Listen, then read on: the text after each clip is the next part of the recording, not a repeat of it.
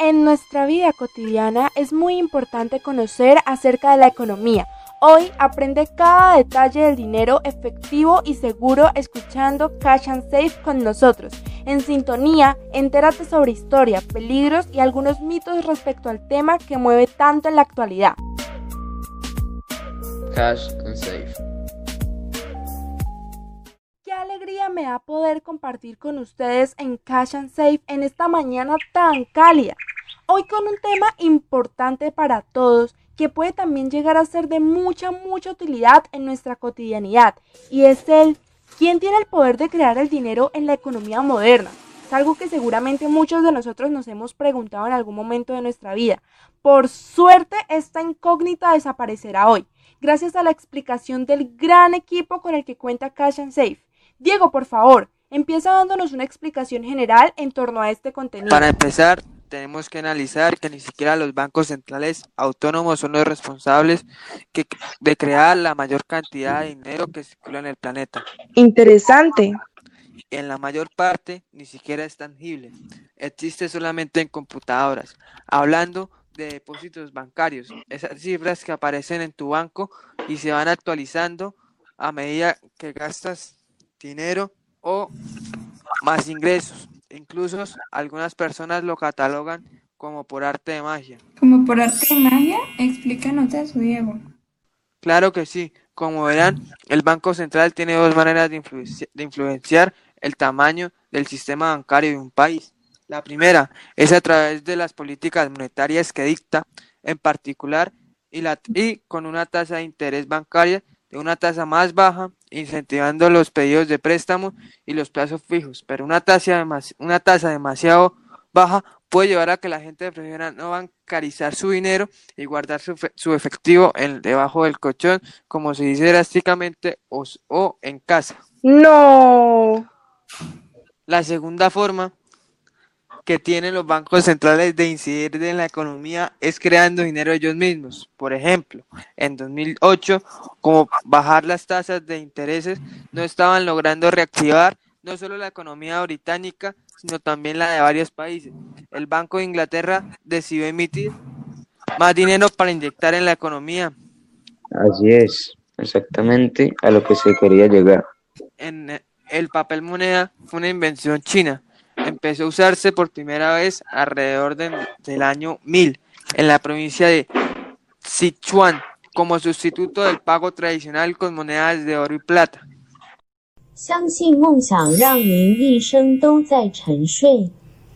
Un par de siglos más tarde, el emperador Kabliu Khan adoptó un sistema a nivel nacional según el relato de Marco Polo de sus viajes por Asia. El primer papel moneda no era estrictamente un papel, sino una lámina derivada de la corteza de un árbol, que llevaba la firma de varios funcionarios y lo más importante, el sello rojo del mismísimo emperador Ken, lo que le daba su valor. A resaltar. Pero hoy, en la mayoría de los países del mundo, el dinero no es mandado a hacer por los monarcas, aunque tampoco es fabricado principalmente por los gobiernos, como creen muchos muchos.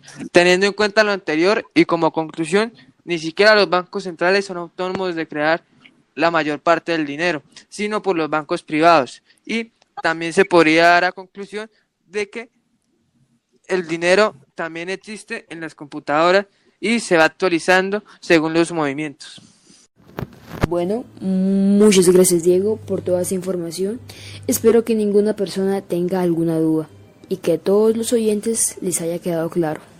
Entonces, a continuación vamos a explicar qué es el Banco Central, mejor dicho, qué hace el Banco Central, de qué manera actúa. Primero que todo, cabe aclarar que un Banco Central tiene dos maneras de influenciar el tamaño del sistema bancario de un país.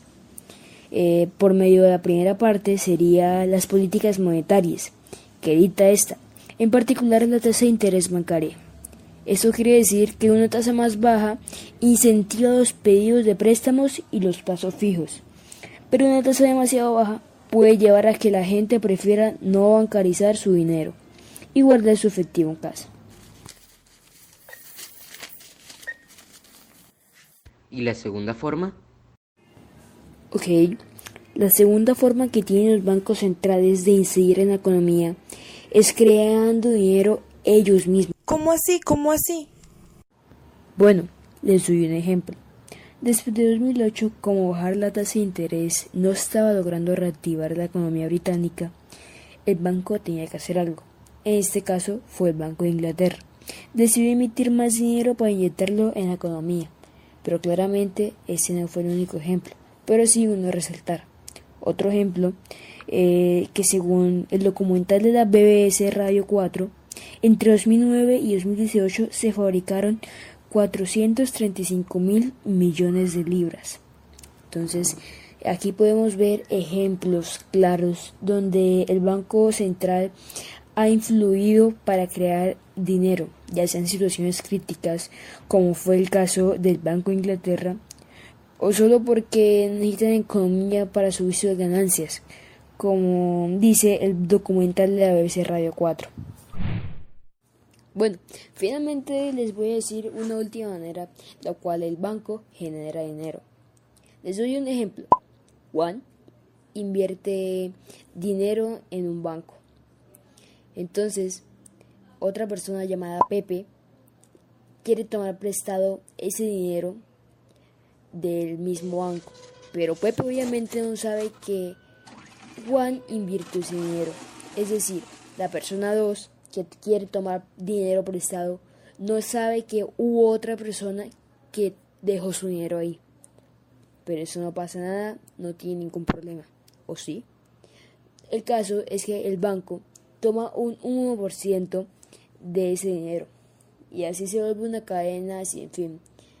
Muchas personas invierten dinero en eso y otras en las cuales toman dinero prestado y lo toman para comprarse por ejemplo una moto o invertir en su trabajo. Entonces de esto el banco se aprovecha y toma un 1% el cual puede que de número así sea muy pequeño pero todo influye según la cantidad de dinero que cada uno meta o cada uno tome prestado. Y también obviamente según el que gaste. Entonces pues puede que sea pequeña la cantidad de dinero pero como es una cadena infinita, el banco va generando mucho más ingresos según esto, según esas personas que invierten su dinero en el banco que la toma y se a otras personas. Muchas gracias Jesús por tu intervención. Ahora continuaremos con el tema de el dinero electrónico versus el dinero real, que es algo muy importante según lo que hemos estado mencionando hoy, para poder seguir aclarando esto de quién tiene el poder de crear el dinero en la economía moderna. Nos lo va a explicar nuestra compañera Natalia. Adelante, Natalia. En el mundo actualmente se puede manejar el dinero de formas diferentes. Cuando pensamos en el dinero nos imaginamos billetes, lo que incluye depósitos bancarios que pueden ser transformados en efectivo a demanda. El mundo avanza tecnológicamente y la economía con él. La pregunta es, ya es momento de pensar en el dinero digital. Por eso hoy les traemos un invitado que nos va a despejar algunas dudas sobre el tema, Tyron Holmes. Tyron, cuéntanos, ¿qué son las criptomonedas y cuál es la más conocida? Mi nombre es Tyron Holmes, soy de la ciudad de Bogotá, soy asesor financiero especializado en inversiones de alto rendimiento, mercado bursátil, economía digital y además networker de profesión. Certificándome, mi misión es poder añadir valor a las personas con un concepto llamado educación financiera, algo de lo cual se carece en una disciplina académica y a lo cual no preparan a los jóvenes hoy en día desde una educación básica. ¿La inversión con criptomonedas sí es segura? Y más o menos, ¿cómo es su comportamiento en Colombia? Ok, bien, es importantísimo tener claro. Eh, número uno, a mí me, bueno, exponiendo o dando respuestas a esas preguntas, es importante dar respuesta de una forma muy clara con realidades, con hechos, ¿cierto? Con acontecimientos que en este momento pues, en América Latina ya se están presentando. Número uno, los bancos mandaron ya a recoger el dinero físico. Número dos, el USDT, que es el Tether, es el dólar americano digitalizado. Tres, a ver, Ripple la moneda para Visa y Mastercard en América Latina es el proyecto o la white paper más fuerte en el mercado digital. Por eso ocupa la cuarta posición. Número uno está Bitcoin, número dos Ethereum, número tres el Tether, que es el dólar digitalizado americano, y número cuatro el Ripple. Cuando nosotros vemos esas realidades, esos hechos que podemos ver claramente en el mercado de la CoinMarketCap o el mercado capitalista de las cryptocurrency, de las criptodivisas, pues eso habla más que mil palabras, ¿no? Las inversiones en cuanto a este tipo de divisas digitales, por supuesto, es lo más rentable y tengamos muy claro, por eso se llaman criptomonedas. Sí, viene obviamente la raíz o de la disciplina de la criptografía. El término o la palabra cripto viene del, del término cripta, egipcio, significa sellado, seguro. Por ende es una criptodivisa, una criptomoneda, una moneda segura. ¿De acuerdo? Es importante tener la información clara, verídica, porque son divisas, es economía. No es una empresa como tal la que la manejan, ¿de acuerdo? Entonces, cuando hablamos de inversiones, de rendimientos, por supuesto, como en toda inversión, se corren riesgos. ¿De acuerdo? Importante es tener claro en los vehículos si se tiene un equipo de trayectoria minimizando o controlando esos riesgos. Básicamente es eso. ¿En Colombia están permitidas reguladas este tipo de transacciones? Por supuesto que no, estamos hablando de economía descentralizada. Es absurdo pretender algo así. Eh, bien, espero haya dado clara respuesta y además de eso recomendaciones, por supuesto, que se informen, se ilustren, porque información hay y públicamente, eso es lo más importante. Opiniones hay muchas, resultados, realidades compuestos de, de resultados y hechos, hay pocos. Eso es lo que ejemplo tenemos en cuanto al mercado digital y nuestra compañía. Muchas gracias Tyron por habernos acompañado. Bueno, y como vimos, el dinero no trata solo de lo que podemos tener presente en nuestras manos. Hay diferentes opciones en la actualidad. Nuestras recomendaciones es que siempre que vayamos a realizar una inversión tengamos en cuenta los riesgos a los que estamos expuestos. Y por eso Fabián nos va a hablar del tema. Fabián, adelante. Los peligros. Una sección donde más de uno razonará sobre cuál es el mejor camino agrupaciones y empresas de las que hace parte Positive Money nos han dicho y recalcado que la famosa solución, como la suelen llamar, ha generado nuevos problemas a los que todavía no se le logran encontrar una verdadera solución. Y es así como nos lo dice la siguiente frase, ha tenido efectos secundarios muy negativos, aumentó la desigualdad de ingresos, la cual es señalada por Fran Boyd, la directora ejecutiva de la agrupación ya antes mencionada. ¿Y es en realidad que la desaparición del dinero en metálico sea la mejor opción? Bueno, pues toda la verdad es que la desaparición del dinero en metálico resulta muy conveniente desde el punto de vista de los gobiernos. Si solo hay dinero en forma contable, o sea, pagos con tarjeta, transferencias y muchas más, entonces se pueden rastrear todas las transacciones que realicemos. O sea, en realidad todo se convierte en intercambios de dinero. Por lo tanto, por lo menos a los estados les resulta muy atractiva esta posibilidad porque así podrían controlar todos los flujos de capital. ¿Qué se puede decir sobre los bancos? Todo el problema es que los bancos suelen otorgar préstamos a quienes ya tienen bienes que puedan usar como respaldo de ese crédito. Por ende, la inyección de dinero solamente benefició a quienes tenían más y perjudicó a quienes tenían menos, porque hizo que los precios de las propiedades aumentaran. ¿Y existen alternativas frente a los bancos? Por decirlo así, sí existen alternativas. Una manera que se propone es esquivar a los propios bancos, como por ejemplo, el Banco de Inglaterra podría crear el dinero y dárselo al gobierno para que lo distribuya entre la población, ya sea por un dividendo ciudadano, pero resultaría mejor, claramente, pues todos reciben lo mismo.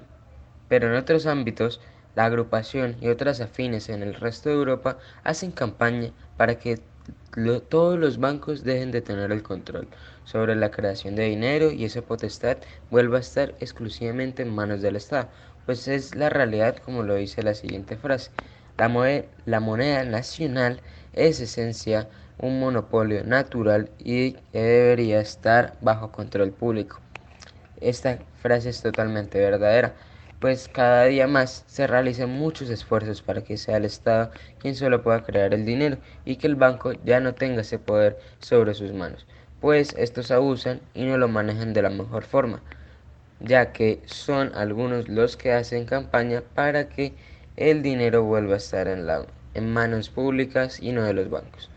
Pero más sin embargo, son los mismos bancos quienes siguen siendo los reyes dentro de la economía moderna, ya que de ninguna manera se ha logrado quitarle ese poder de sus manos. ¿Puede que el dinero que ya esté creado se destruya? El dinero que crean los bancos comerciales, como son las cajas de ahorro y demás, también se destruye para volver al mismo lugar, por lo que existen cuatro formas esenciales para que se vuelva así. Entonces, cuando los consumidores finales devuelven o repagan de los créditos y préstamos a los bancos comerciales. Este es un método muy directo y bastante en nuestra actualidad. Eh, como segundo, cuando los estados recompran las letras del tesoro a los bancos comerciales. Y como tercero, cuando los bancos comerciales emiten deuda o ampliaciones de capital para financiarse.